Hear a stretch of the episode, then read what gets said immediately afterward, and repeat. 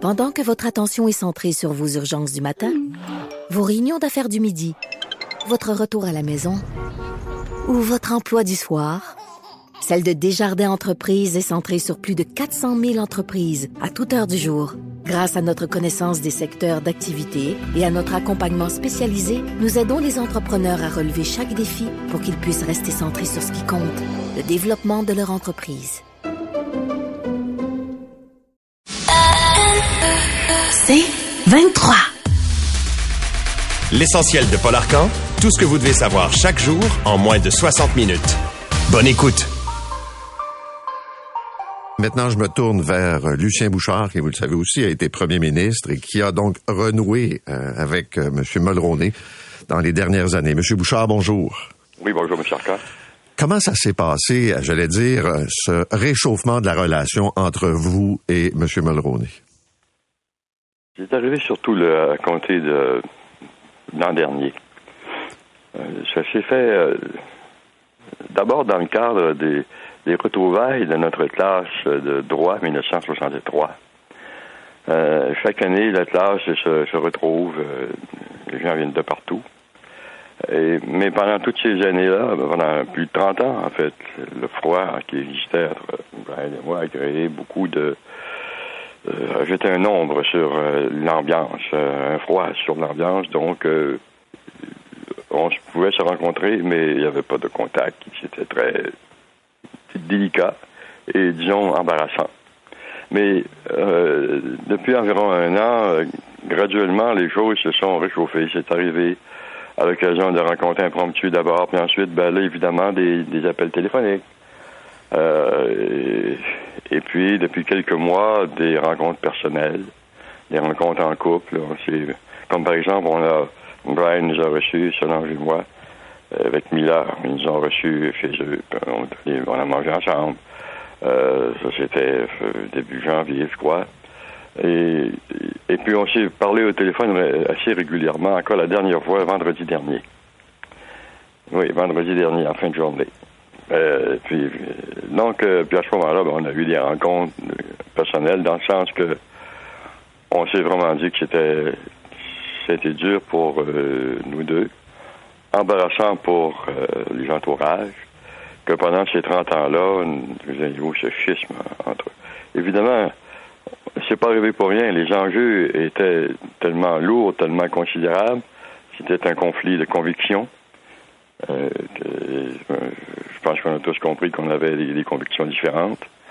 Euh, à partir d'expériences de vie, de milieu, des convictions légitimes de part et d'autre. Et dans son cas, j'imagine encore plus obligatoire parce qu'il était premier ministre du Canada, il y avait donc des obligations de, ce côté-là que je comprenais. Euh, je comprenais qu'elles étaient les siennes, mais moi je pouvais donc je m'en suis. ça a provoqué une démission euh, fracassante. Et comme on était dans, la vie publique, ben, ça n'a pas été les deux amis qui rompent euh, comme ça. Puis ils s'en parlent pas beaucoup au-delà des familles, mais nous, c'était public. C'était très, très public. Très dur à vivre surtout parce qu'on était tellement près l'un de l'autre. Notre amitié, euh, M. Arcan, c'est, on avait 20 ans quand on s'est rencontrés la première fois à Québec, à l'Université Laval. Moi, j'arrivais de, Jonquière. J'étais presque pas souvent venu. Je pense que j'étais venu deux fois à Québec ou trois fois à Québec quand arrivé à Laval. Lui, arrivait de Bécomo. Euh, et, puis, ça a été donc une rencontre extraordinaire parce qu'on était jeunes, on, venait du même milieu, sur un milieu modeste que le sien, modeste que le mien.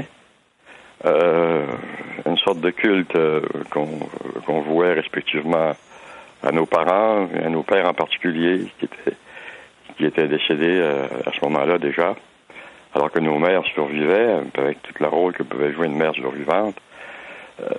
Et, donc, les liens qui sont formés à l'époque étaient des liens très, très étroits. On,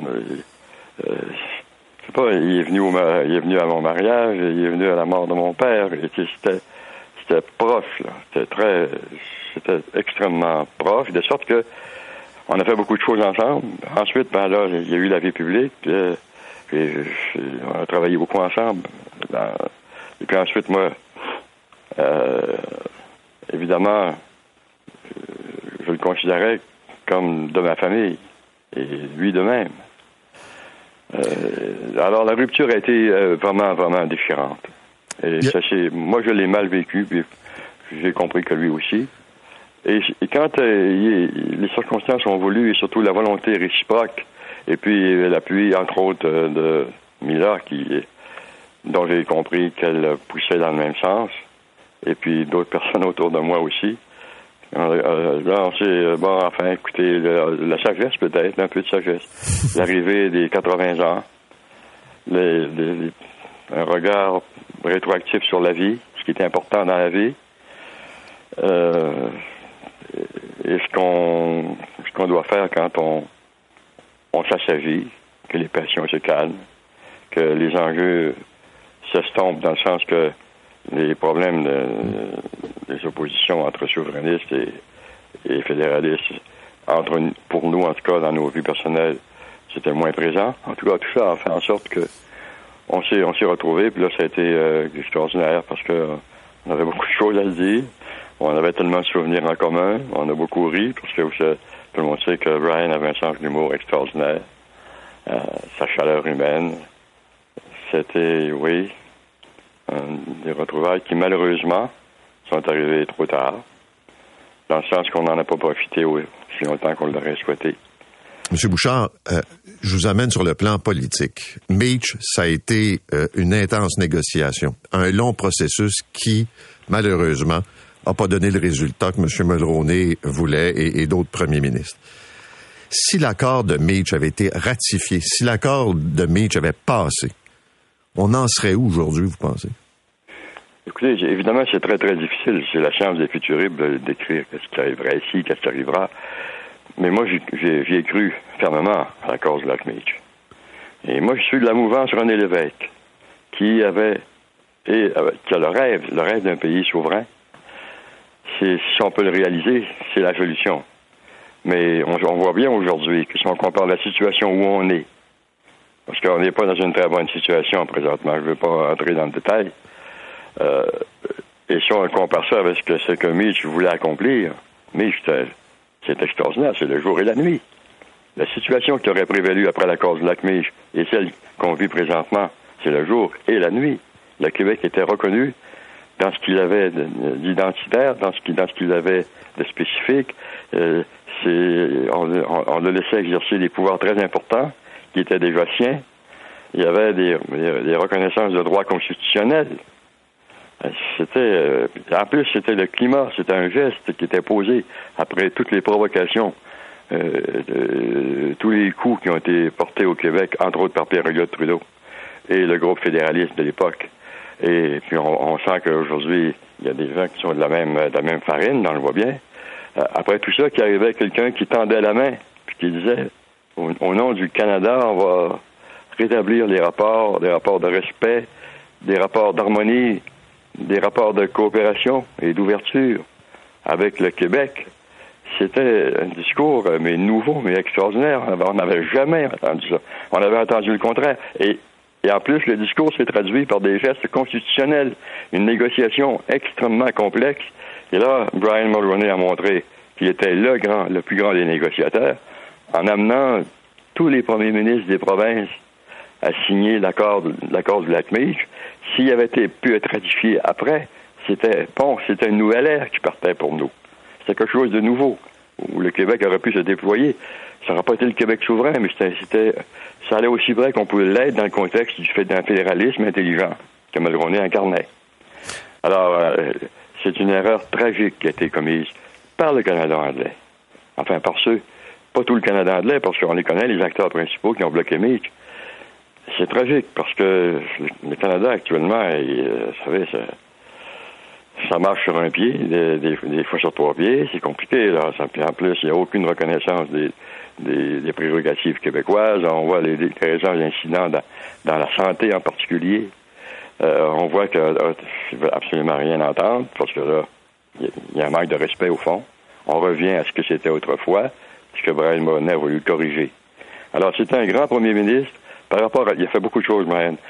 Les gens, euh, comme euh, Jean vient d'en parler en particulier, au printemps national, etc., les, droits de l'homme, la, place du Canada dans le monde, la gestion économique et fiscale du pays, les rapports avec les États-Unis. Il fait des choses extraordinaires. Mais par rapport au Québec, c'est le seul premier ministre qui, peut-être après Laurier, puis encore que Laurier, c'est pas la même chose, qui a voulu faire du Québec un véritable partenaire, de respecter l'esprit de la Confédération, un partenaire à part entière à l'intérieur d'un pays dont on est tous membres, avec la reconnaissance des aspirations du Québec.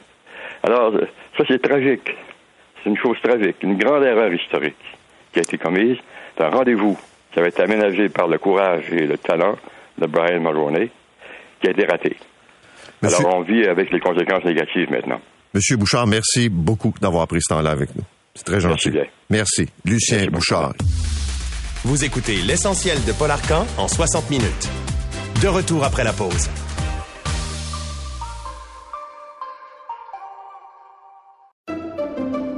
Pendant que votre attention est centrée sur vos urgences du matin, vos réunions d'affaires du midi, votre retour à la maison ou votre emploi du soir, celle de Desjardins Entreprises est centrée sur plus de 400 000 entreprises à toute heure du jour. Grâce à notre connaissance des secteurs d'activité et à notre accompagnement spécialisé, nous aidons les entrepreneurs à relever chaque défi pour qu'ils puissent rester centrés sur ce qui compte, le développement de leur entreprise. L'essentiel de Paul Arcan. Maintenant, c'était, j'allais dire le tapis rouge, mais là, on m'a corrigé, c'est un tapis brun hier soir à Montréal pour le film d'une deuxième partie de Denis Villeneuve. Un tapis de sable. Évidemment, on se retrouvait sur Arrakis.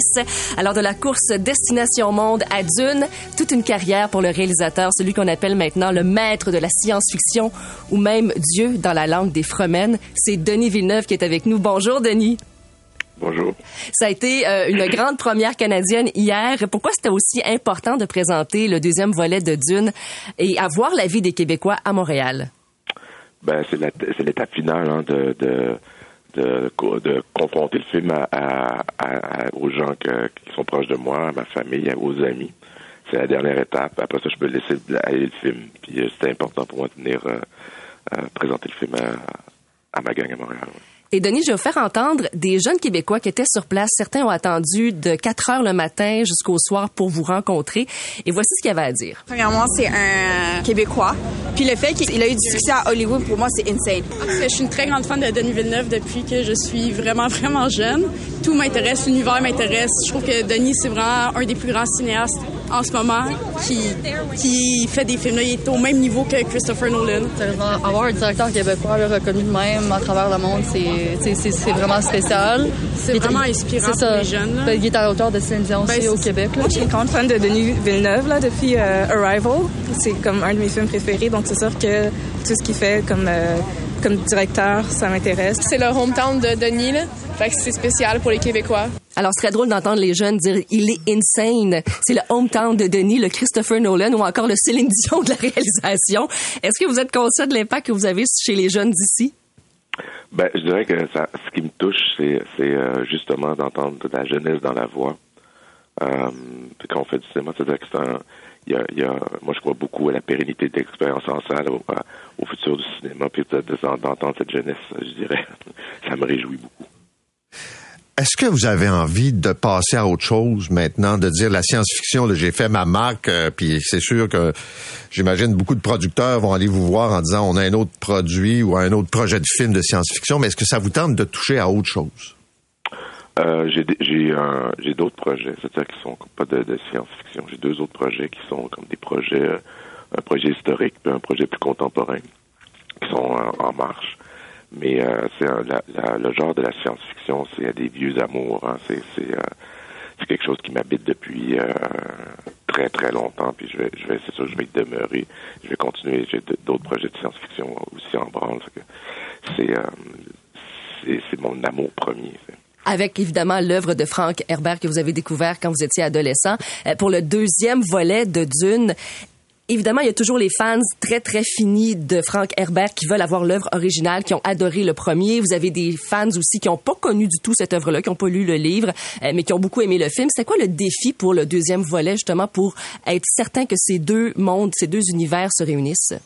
Ben, premièrement, il y avait un, un défi qu'on s'était mis en- dès le départ, c'est que de faire en sorte d'essayer le plus possible que le deuxième film soit autonome. C'est-à-dire que quelqu'un qui n'a pas vu le premier film puisse quand même apprécier puis comprendre l'histoire dans le deuxième. Donc, on a fait comme un résumé au début du, du premier. Comme tous les éléments sont là pour que quelqu'un qui, qui, qui a aucune idée euh, de, de cet univers se sente pas trop égaré.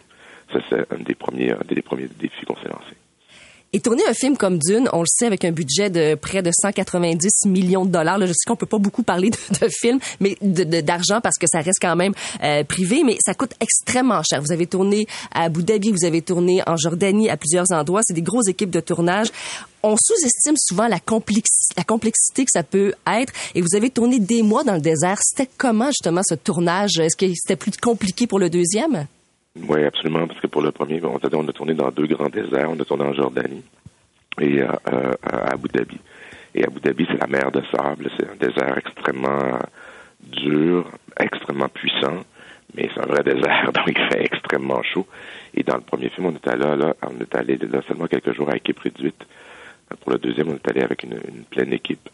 Ça a demandé un travail de logistique assez énorme pour construire des villages, construire des, bases pour protéger l'équipe. On a construit une trentaine de kilomètres de, de routes dans le désert, mais je dirais des routes euh, éco-friendly, c'est-à-dire qui, étaient comme des routes qui, qui sont qui ont probablement déjà disparu, mais quand même, il y a eu un, gros travail de logistique pour pouvoir être capable d'amener l'équipe dans, dans les locations où on voulait. J'aimerais vous entendre sur le plaisir de faire de la science-fiction. Qu'est-ce qui fait qu'un réalisateur a envie de faire ça? Qu'est-ce qui le motive? Qu'est-ce que vous allez chercher dans la science-fiction? Ben, plusieurs éléments. Premièrement, c'est un genre qui permet de, d'explorer des thèmes euh, qui peuvent être plutôt plus euh, euh, acerbes ou plus durs ou plus rébarbatifs, mais de manière euh, ludique ou euh, y on a une perspective parce qu'on parle d'un monde qui n'existe pas encore?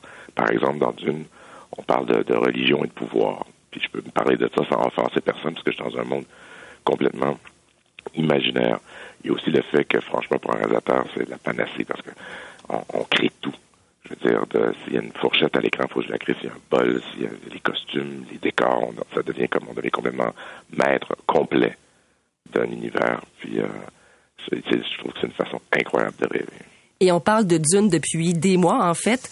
On attend ce deuxième volet avec beaucoup d'impatience, qui, je le rappelle, va être, va prendre l'affiche officiellement demain, mais ce soir, il y a plusieurs euh, salles de cinéma qui le présentent. Rarement, on a vu un film qui a autant fait parler au niveau du marketing, aussi tournée promotionnelle. On vous a vu Mexico, Londres, Paris, Séoul, New York, le studio Warner qui a mis énormément d'argent. Est-ce que tout ça fait en sorte, puis il y a beaucoup d'attentes parce qu'on se dit, c'est peut-être le film qui va ramener les gens en salle. Est-ce que cette pression-là, vous la sentez? Est-ce que vous la vivez? Ben, c'est-à-dire que oui et non. C'est-à-dire que oui, non, non, plus que oui que non. oui, je veux pas. euh, Non, c'est- c'est-à-dire qu'il y a une, une forme d'excitation qui est là, puis euh, un engouement, puis le, euh, le comme on dit en, en, en bon français, le buzz est très fort. Ça veut dire, c'est, c'est, euh, je, je, je, je, je suis tombé en amour avec le cinéma, avec des films qui étaient grand public. Puis quand j'ai fait Dune, j'avais ce désir de- d'essayer d'aller me frotter à cette zone-là. Donc si le film génère un peu de passion, euh, c'est- sûr que ça me fait grand plaisir. C'est pas pour mon ego, hein. C'est juste pour avoir la, avoir la joie de, de voir des gens aller au cinéma. Ben, Denis Villeneuve, bravo pour Dune. C'est un film extraordinaire. C'est un chef-d'œuvre. À mon avis, j'en ai parlé. J'ai rarement vu un film qui me prise autant dans les émotions, mais aussi au niveau visuel. C'est un tout, hein. C'est ça, aller au cinéma. Euh, et on rappelle que le film, donc, est à l'affiche à compter de ce soir et demain, partout, partout à travers le monde. Merci infiniment, Denis Villeneuve. Ça m'a fait super plaisir. Merci, bonne journée. Merci pour, merci pour la générosité. À plus tard. Merci. Au revoir. J'annonce à l'instant un grand concours de beauté et de talent, Miss Sainte-Foy 1976. Un concours, un peu comme les duchesses. En mieux, je dirais. Concours de personnalité, épreuve de maillot de bain, euh, démonstration de talents musicaux et autres. Alors, on invite euh, toutes les fidéennes à s'inscrire. hein. Il s'agit simplement d'avoir moins de 35 ans, puis bon, il y a des limites aussi là, au niveau du poids. là. Et quel est le prix? 1000 beaux dollars. Encore un autre batch? Hey, tu peux-tu les mesurer avant que je lui parle? Ça m'éviterait de parler aux boulottes. Si vous voulez, oui. Ah, puis non, laisse donc faire. C'est-tu mon concours ou c'est pas mon concours? C'est votre concours. Donne-moi le thé. Bring the meat. C'est un extrait de la nouvelle saison de C'est comme ça que je t'aime. C'est l'ultime saison. François Letourneau, l'auteur, acteur, réalisateur, est avec nous. Bonjour. Bonjour. Patrice Robitaille, qui est acteur, réalisateur. Bonjour à tous les deux. Bonjour, merci de nous accueillir. Euh, j'avais 16 ans à cette époque-là, et quand j'écoute vos épisodes, je me dis, on était-tu si cave que ça tout le temps? je sais pas. Mais nous, on est nés à cette époque-là. On Ouais. est nés en 74, François et moi. Fait que c'est c'est comme un peu la vie de nos parents, en quelque sorte. Euh, Mais je pense que mais c'est un peu une c'est c'est de la fiction hein c'est je- c'est pas une, une série euh, euh, j'ai pas fait beaucoup de recherches là je, je m'amuse tu sais puis je, bon ce, ce personnage là joué par Robert Lepage c'est le maire de Sainte-Foy euh, J'imagine qu'il y avait des hommes comme ça à l'époque. Hein. Il y en a encore comme ça maintenant. Euh, il est pas très, euh, il y a pas beaucoup de considération pour Huguette. Ça c'est dans le deuxième épisode, mais Huguette va se venger. Dans l'épisode 7 de la saison 3, elle va vraiment, euh, elle va, elle va se venger. Du maire. Oui, oui. Ben, de tout le monde, en fait. Ben, c'est ce que j'allais dire. C'est un peu le thème, c'est la vengeance. Oui, ben en fait, euh, la saison 3, c'est vraiment la saison 2 se terminait dans une catastrophe. Euh, euh, Huguette a, a tout perdu, puis on la retrouve euh, en 76, un an plus tard, puis elle a, elle a toujours tout perdu. Euh, et et l'organisation... euh, Le crime organisé montréalais fait comme, fait Ouais. comme pression sur la petite organisation du Guette à Sainte-Foy, puis lui ordonne de, de, de cesser ses activités, puis ils veulent plus qu'il y ait de criminalité autour du Guette de l'île. Puis là, Huguette va, va vraiment être, euh, être, être bafoué, on va vraiment l'humilier. Euh, le personnage de Robert est, est un de ceux qui va l'humilier. Le personnage de Xavier Dolan aussi, que, que, que joue Xavier, va, va vraiment humilier Huguette. Yves Jacques, je dirais. Yves Jacques Ouais. aussi. Ouais. Puis à un moment donné, ben là, elle, elle, elle en a assez. elle va vraiment décider d'aller faire la guerre à Montréal et au crime organisé euh, montréalais. Puis ça va brasser en, en s'il vous plaît. Ouais, puis dans les deux premiers épisodes de la saison 3, ce qu'on voit, c'est ce- cette espèce d'humiliation euh, qui n'en finit plus. Mm-hmm. Puis à partir du troisième épisode, là, ça va être le réveil du guette et sa vengeance sera terrible. J'imagine. Je, je- je regardais le, le- le premier épisode et euh, c'est assez violent. Là. Euh, Les premiers moments, là, Ah oui, on n'est oui. pas dans la dentelle. On, Non. on ne devine pas, là, on voit. On voit, ouais. Oui, oui, il y a quelques, il y a quelques morts. Mais j'aimerais dire que euh, euh, euh, la saison 2 était aussi particulièrement euh, Violent. violente. Et mais la saison 3, il y a toujours de la violence très important, beaucoup de, de morts, mais il y a aussi euh, de la tendresse. Puis je trouve que la saison 3, ce qui la distingue des autres saisons, c'est qu'il y a beaucoup de, de, de tendresse, puis il y a, il y a quelque chose d'intime aussi, euh, parce que c'est comme ça que je t'aime. C'est une histoire de criminalité, mais c'est surtout une, une histoire de couple aussi. C'est c'est l'histoire de deux couples qui euh, qui ont de la difficulté, puis qui dans la saison 1, ils ont plongé dans la criminalité pour essayer de, De se retrouver. De se retrouver. Donc, mettre là- du piquant dans leur relation. ça a marché C'est- un non, peu, c'est mais vraiment pas ça. trop. Puis dans la saison 3, c'est ça, on, on continue de suivre ces couples-là, puis on se dit, coudonc, ils vont-tu réussir à se retrouver? Euh, Est-ce que, euh, qu'est-ce qui va leur arriver? On, on espère qu'ils vont, qu'ils vont se retrouver. Mais je suis un peu tordu parce que j'écoutais ça avec en arrière-pensée la guerre de gang à Québec Ouais, moment, actuellement ouais. avec un groupe plus ou moins articulé contre les puissants Hells Angels. Tu dis là, ce sont les caïds de Sainte-Foy qui... Sais, les caïds de Sainte-Foy, ça va pas ensemble. non, c'est ça. Je me suis amusé à, à imaginer une organisation criminelle à Sainte-Foy. Je pense qu'il y en avait pas beaucoup euh, à Sainte-Foy euh, en, en 76. Mais c'est drôle parce que quand j'ai, moi, je connais pas beaucoup le crime organisé, puis sûrement que vous en connaissez plus. Oui, oui. Mais, mais, euh, mais j'ai quand même fait quelques recherches quand j'ai commencé à écrire la série. Tu sais, je il y a certains parallèles euh, euh, avec euh, avec euh, le- le- les, les, les, les Les gangs. Ici, Oui. là, le, le crime organisé, ben, tu as fait des recherches pour ce qui se passait à Montréal. Oui, c'est ça. Tu sais, fait que là, euh, au lieu que ce soit les frères Dubois, c'est les frères Lavoie. Euh, tu sais, t'as le gang... euh, la gang de l'Ouest, les Irlandais. On va tout découvrir les ça. Calabrais, les. Siciliens, tu sais, il y a Ouais. vraiment tout ça, là. Et donc, Donc, je me sers un peu de, de, de, de l'histoire pour, mais je m'en sers quand, un peu quand ça fait mon affaire. C'est pas très, la recherche n'est pas très fouillée. là. Mais, mais vous avez dans la série des personnages euh, atypiques, c'est sûr, là, mais très campés. là. Il n'y a, pas- y a pas de personnages un peu sans saveur. en sans autre- demi-teinte. Mais François écrit beaucoup comme ça. Puis François, c'est fou, mais son écriture permet, moi je trouve beaucoup dans les personnages en périphérie des personnages principaux, d'aller dans des dans des zones où on peut rarement aller comme acteur. Tu sais, il y a vraiment, tu sais, il y a des personnages, je sais pas, je pense à- au personnage, mettons, joué par Patrick Drolet, euh, qui fait le curé, là, tu sais. Il peut vraiment avoir un jeu... euh, je dirais, plus appuyé, mettons. Puis ça marche. C'est comme si l'univers que crée François permet ce genre d'excès-là. Euh, puis je trouve ça vraiment rafraîchissant. C'est très ça- rafraîchissant parce que c'est, je dirais pas que c'est une bande dessinée, mais. Mais il y a un côté décalé. C'est Ouais. pas tout à fait.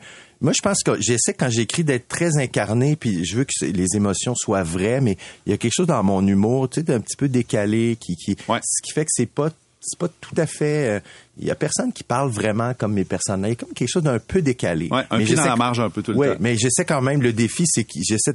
Faut pas que ça soit trop décalé non plus. Il faut que ça reste euh, inscrit dans quelque chose de, de, de vrai. Puis, euh, mais il y a toujours ces deux affaires là dans, dans mon écriture. Comment réagissent les diffuseurs, enfin le diffuseur ou les producteurs quand ils lisent vos textes? La première fois, ils ont-tu dit on s'en va où avec ça? là?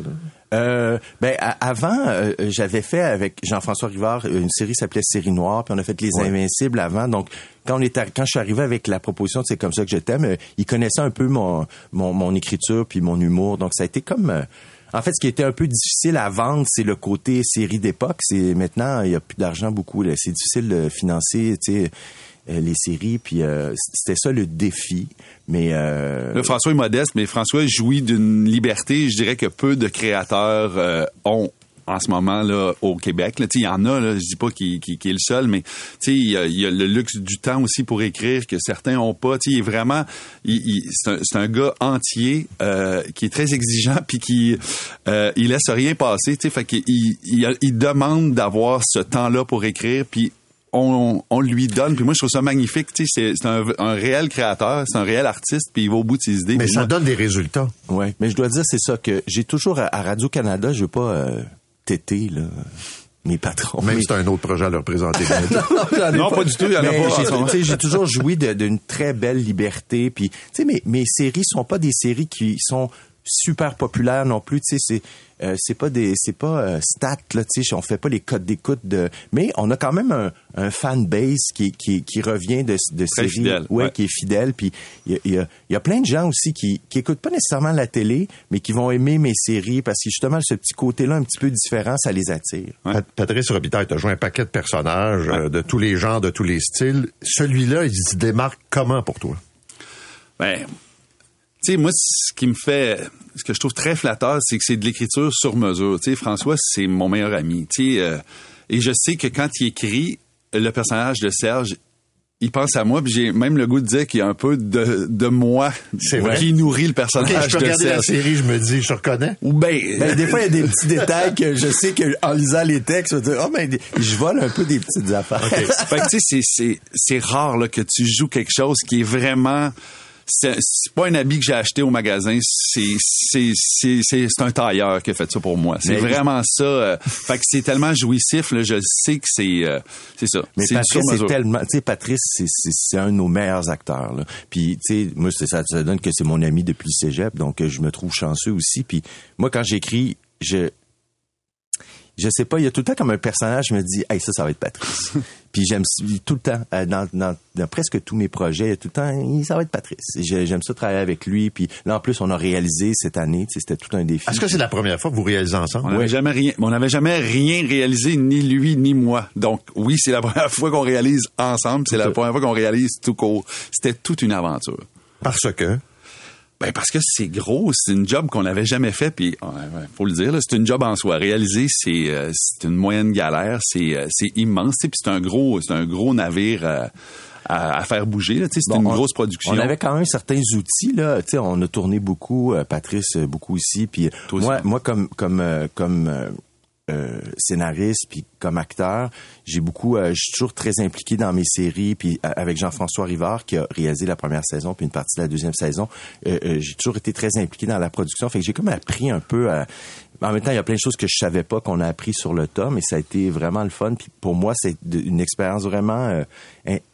j'aime ça avoir le contrôle un peu. Je suis un peu control freak. Fait que là, je je l'avais. là. Je l'avais vraiment. Quand vous voyez les réactions, tout le monde parle du New York Times, puis compare, on compare ça à Fargo, puis des frères Cohen. euh, vous pincez quand vous entendez ça? Ou... Je dirais pas tant que ça. Moi, il y a quelque chose qui m'énerve un peu parce que on- ben, je trouve qu'au Québec, on est tellement. On dirait que dès qu'il y a un. On dirait qu'on ça prend tout le temps un peu comme Une le- étiquette, il- ça il- prend- Il faut être validé par l'extérieur. tu sais, c'était comme ça pour euh, Félix France, Leclerc. puis ouais. on dirait que c'est encore ça un peu. Moi, ça me fait super plaisir. En plus, New York Times, je, je, je le lis Ouais, tous les ouais. matins. Mais euh, mais euh, j'ai, j'ai- on dit que ce soit repris systématiquement puis que c'est ça, ça comme un saut de validation. Il me semble qu'on n'a pas besoin tout le temps d'avoir le L'assentiment, la- l'aval de, l'extérieur de- pour, ouais. pour avoir confiance en nous puis dire que c'est bon. Là. C'est bon. Mais ceci dit, je suis content. Là. Oui, non, non, mais Non, non, mais c'est dit, mais moi, je suis parfaitement d'accord. Je partage ton point de vue. Je, je trouve que, c'est ça, des fois, euh, assumons puis soyons fiers de ce qu'on fait sans qu'on ait le, le saut d'approbation, soit des Français ou... euh, Mais ceci dit, c'est vraiment le fun parce que la série, elle, elle- elle existe aux États-Unis, elle est sur Amazon Prime, puis je me dis, c'est le fun, c'est une série euh, en français sous-titrée, puis je sais pas combien de gens vont l'écouter. Il y a mais- tout un débat sur la présence des, des produits d'ici sur les, les plateformes, euh, bon, euh, Spotify, Netflix, euh, Prime et tout ça. Qu'est-ce que vous en pensez? J'aimerais ça vous entendre. Vous êtes des créateurs, vous êtes des acteurs, vous écrivez. Est-ce qu'il faut vraiment, exemple, dire à Netflix, il faut que tu aies une fenêtre québécoise de produits d'ici, dire ça à Prime? Est-ce qu'on doit les, les amener à faire ça? C'est vrai pour peut-être la musique, mais pour la télé ou les séries? ah, c'est une grande question. Hey, c'est- on en parle souvent de Ouais. ça. Hein? Ben, nous autres, on dit tout le temps, puis il y a beaucoup de gens au Québec qui disent ça. Moi, je pense qu'ici au Québec, je sais que ça arrivera jamais parce qu'il y a des intérêts commerciaux euh, qui, s'opposent, mais si au Québec, on avait au moins une seule plateforme avec tout le contenu québécois, je me dis, tu sais, il y a X13 qui est sorti sur Eleco. Là, il y a sur tout.tv, il y a C'est comme ça que je t'aime. Si ces deux séries-là étaient comme sur une même plateforme, il y aurait un effet d'entraînement. Là, c'est impossible. Moi, je, c'est impossible de s'abonner à. Il y a trop. On dirait que c'est trop. euh, Il y a- on dirait qu'on est tout perdu. Il y a trop de contenu. En fait, c'est ça le problème. Le mot que tu viens de dire, François, le mot contenu, euh, moi, il y a quelque chose qui me gêne là-dedans parce que ce qu'on cherche à faire, on dirait, c'est de générer du contenu, alors que ce qu'on devrait essayer de, de faire, ce sont des œuvres. Donc, on devrait faire des trucs dont les gens seraient fiers. Puis, je trouve que c'est cette espèce de fierté-là qu'on a qu'on a un peu perdu. Moi, il y a un discours que j'entends beaucoup puis qui me, qui me gêne un peu. J'entends, moi, j'écoute pas la télé québécoise. Puis on dirait que les gens s'enorgueillissent de ça. Là, sais, Puis je trouve ça un peu épeurant. Puis euh, euh, ce que j'entends aussi, c'est visiblement il y a beaucoup de gens qui font des casse-têtes parce que j'entends beaucoup. Moi, j'ai pas de télé, j'ai pas la télé, j'ai pas. Voyons donc. Et moi, je me promène avec mon chien le soir. Toutes les télés sont allumées dans la maison. Là.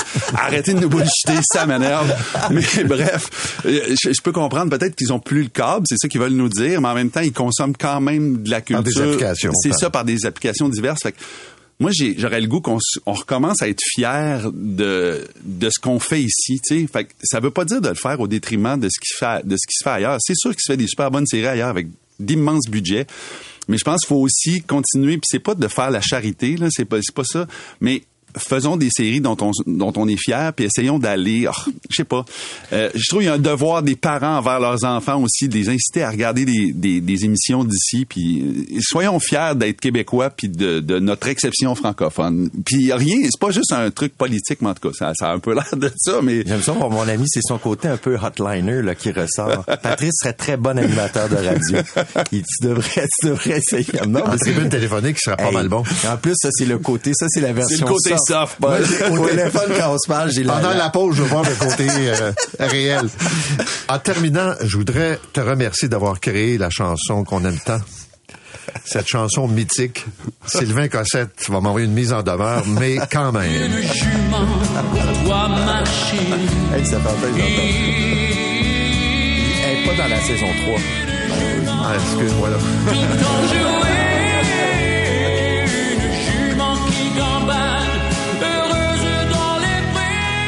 Alors, l'ultime saison, la dernière, c'est comme ça que je t'aime. C'est disponible dès vendredi sur ici, tout.tv extra. Merci beaucoup d'être venu ce Merci, matin. merci François Letourneau et Patrice Robitaille. Vous écoutez l'essentiel de Paul Arcan en 60 minutes.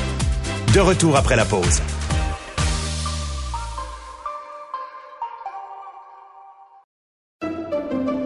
Pendant que votre attention est centrée sur cette voix qui vous parle ici, ou encore là, tout près ici, très loin là-bas, Celle de Desjardins Entreprises est centrée sur plus de 400 000 entreprises partout autour de vous. Depuis plus de 120 ans, nos équipes dédiées accompagnent les entrepreneurs d'ici à chaque étape pour qu'ils puissent rester centrés sur ce qui compte, la croissance de leur entreprise. L'essentiel de Paul Arcan. On vient de sortir de négociations dans le secteur public, entre autres avec euh, les profs. Et euh, un des griefs les plus entendus concerne la composition de la classe. Donc, d'abord, le nombre d'élèves, le nombre d'élèves qui ont ce qu'on appelle un plan d'intervention et le nombre d'élèves médicamentés. La question qu'on se pose tous, tout le temps, pourquoi il y a autant d'enfants qui ont des problèmes? Pourquoi il y a autant d'enfants qui ont besoin d'un médicament, entre guillemets, pour être capable de se rendre à l'école. Céline Lamy est avec nous. Elle est pédopsychiatre, psychothérapeute, professeure adjointe à l'Université de Montréal en psychiatrie, mère de quatre enfants, donc elle a l'expérience terrain. Elle nous arrive avec un livre qui s'appelle Le drame des enfants parfaits pour une permaculture de l'enfance. Docteur Lamy, bonjour. Bonjour, Monsieur Arcan. C'est un livre coup de poing que vous avez pondu, là. C'est-à-dire, euh, et en même temps, une forme, je vais dire, de signal d'alarme pour tous les parents. La médication ou le diagnostic d'une maladie peut pas régler tous les problèmes et peut pas expliquer aussi pourquoi il y a des enfants qui ont des difficultés à l'école. Effectivement, c'est un coup de poing, puis c'est un, un, un, signal d'alarme, un cri d'alarme en fait, parce qu'on est vraiment dans l'ère du surdiagnostic. C'est pas tant le diagnostic qui me pose problème quand il est bien posé, puis qui répond effectivement à des symptômes particuliers. Je suis d'accord avec ça.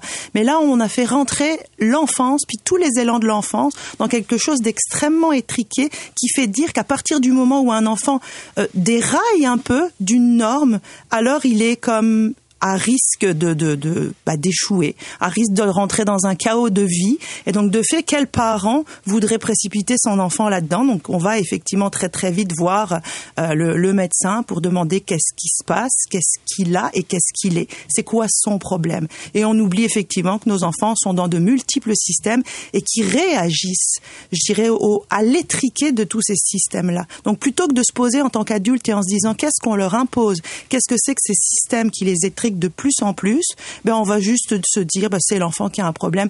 Résolvons ça rapidement, puis n'en parlons plus. Mais c'est un corridor très étroit euh, pour l'enfant, c'est-à-dire que s'il est un peu taciturne, il y a une inquiétude. S'il oui. est exubérant et se manifeste encore là, il faut qu'il demeure dans ce, ce, couloir très très serré.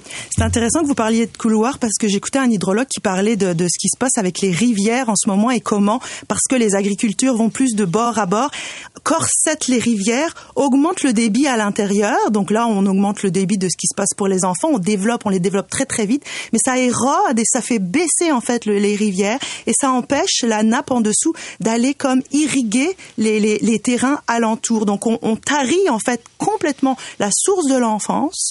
On tarit la, la, possibilité que chaque enfant apporte quelque chose à, à l'édifice avec sa singularité. Mais effectivement, par contre, il reste dans le corridor. Donc si on prend effectivement cette métaphore de la rivière, c'est assez intéressant parce que il se passe avec la nature euh, ce qui va se passer aussi avec l'enfance. On a réifié la nature, on est en train de réifier l'enfance en oubliant complètement quels sont les besoins fondamentaux des enfants, de quoi ils ont besoin réellement, puis on les pense comme des choses alors que c'est des sujets de droit hein, qui ont des droits dans la commission des droits. Qu'est-ce qu'ils ont besoin réellement les enfants? C'est assez simple en fait, c'est très très simple, on a oublié. Ils ont besoin déjà d'un attachement, d'un attachement sécure. Qu'est-ce que c'est un attachement sécure? C'est une figure d'attachement, un parent ou des parents qui va les faire rien que dans le regard, de dire je te vois, je te vois comme tu es, bienvenue dans le monde. Puis ça, c'est un accompagnement qu'on a de tous les instants. Hein, quand on utilise le mot discipline au sens propre du terme, disciplina, ça veut dire être le guide, le maître et l'élève. Donc la discipline, c'est pas faire de l'éducation coercitive, c'est accompagner l'enfant et le guider pour le faire exister et lui donner les outils pour la société. Donc ils ont besoin d'un attachement sécure. Ça veut dire je sais que je suis accepté tel que je suis, euh, tel qu'on on, me voit et je peux ensuite parce que je sens que à, côté de moi j'ai quelqu'un qui m'aime, je peux aller explorer le monde. Donc c'est être bien attaché de, façon sécuritaire pour pouvoir se détacher et aller explorer le monde. Ça c'est la première chose. Ils ont ensuite besoin de jouer. Le jeu c'est le métier de l'enfant. Pauline Kergomar disait ça. Je trouve que c'est essentiel. Et là les neurosciences nous le disent. Un enfant apprend d'autant plus qu'il joue parce qu'on stimule euh, son, son système du plaisir, sa dopamine, et parce qu'il apprécie parce qu'il est dans l'enthousiasme, alors il retourne vers la tâche avec plaisir. Donc, apprendre, c'est jouer pour l'enfant. Donc, les enfants ont besoin d'un attachement sécurisé, ils ont besoin de jeu. Ils ont besoin qu'on les laisse aussi dans la créativité, dans cette naïveté de l'enfance.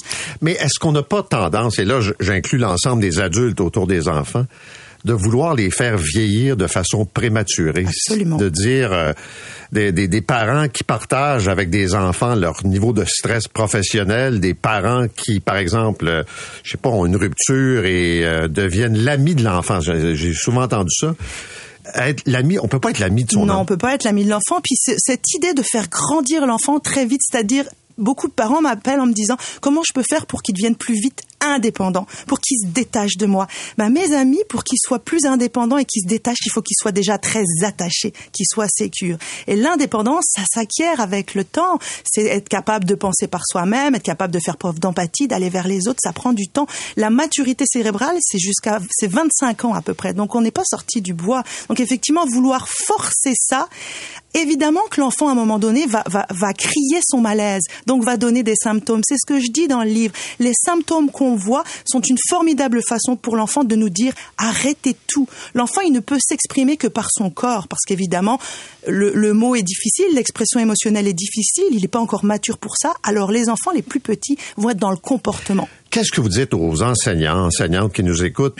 J'ai 25 élèves, j'ai 30 élèves, je peux pas faire un programme particulier pour chacun des enfants. Je suis obligé d'avoir un certain nombre de règles et de normes, puis il y a des enfants qui ont de la difficulté à cadrer avec ça. c'est une réalité. Déjà, je leur dis bravo parce que c'est incroyable effectivement. Moi, j'en ai un dans mon bureau, puis des fois, je trouve ça très difficile pour les parents, etc. En fait, je, je m'adresserai pas tant aux enseignants qu'à qu'à qu'au grand chef, parce que à chaque fois, on va voir dans les systèmes en infra, le système parental, le système médical, le système scolaire, puis on essaye de, de se débrouiller entre nous.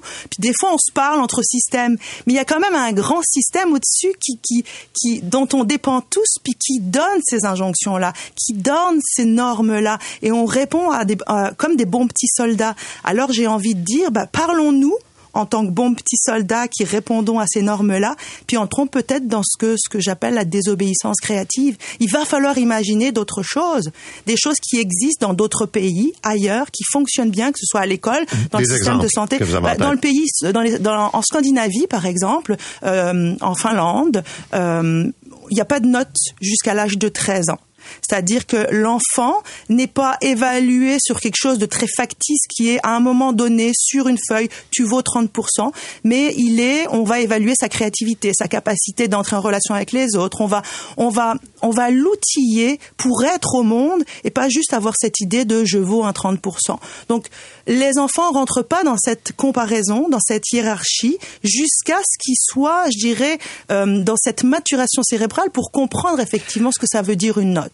Les garçons décrochent plus que les Oui. filles, ça c'est documenté. Est-ce que ça prouve que le système scolaire québécois est moins bien adapté aux gars que pour les filles? Non, je dirais que le système scolaire tout court est moins bien adapté à, à tous les enfants. À tous les Garçons, enfants. filles, enfants avec des troubles des apprentissages, enfants avec des défis. Ce système scolaire, ce que j'appelle dinosauresque, il est caduque. Puis c'est pas lié aux professeurs. J'ai des amis professeurs qui ne cessent de me le dire. Je voudrais faire autre chose. Je me forme avec mes sous pour avoir d'autres types de, de, de prise en charge, de techniques. Je, je parle de Montessori, je parle d'autres, mais ils peuvent pas. Ils ont pas le temps. On est coincé dans une temporalité aussi actuellement, c'est-à-dire que l'adulte est pressé, pressionné dans une temporalité qu'on appelle le chronos, Mais le temps disiez- des agendas. Vous disiez tantôt l'importance de jouer, par exemple. Il y, a, il y a beaucoup d'écoles qui veulent pas que les enfants sortent parce Oui. que c'est trop de temps pour les habiller, les déshabiller, ils vont se blesser dans la cour, on va avoir une poursuite.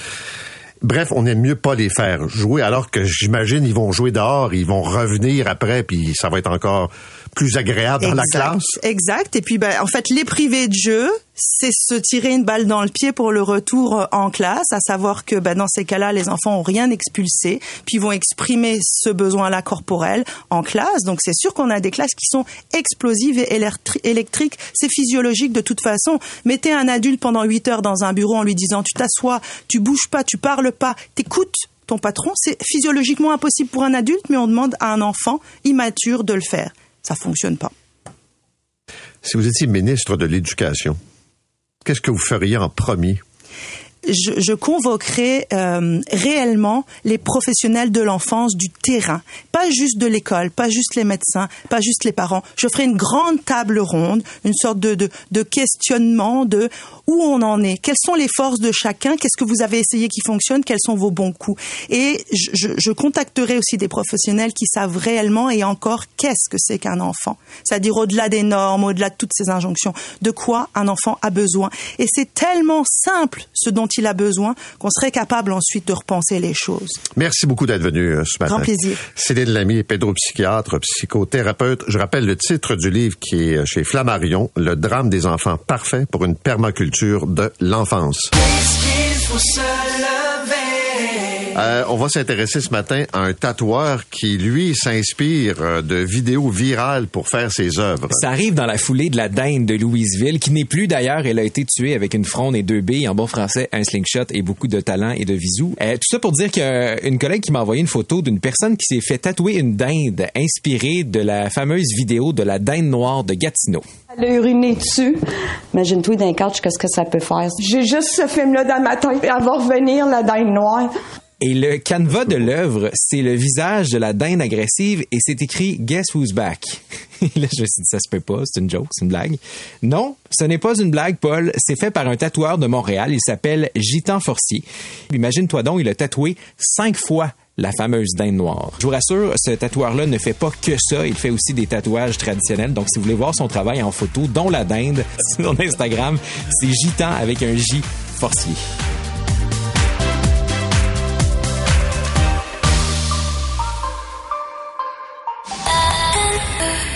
C'est 23. Pendant que votre attention est centrée sur vos urgences du matin, vos réunions d'affaires du midi, votre retour à la maison ou votre emploi du soir, celle de Desjardins Entreprises est centrée sur plus de 400 000 entreprises à toute heure du jour. Grâce à notre connaissance des secteurs d'activité et à notre accompagnement spécialisé, nous aidons les entrepreneurs à relever chaque défi pour qu'ils puissent rester centrés sur ce qui compte, le développement de leur entreprise.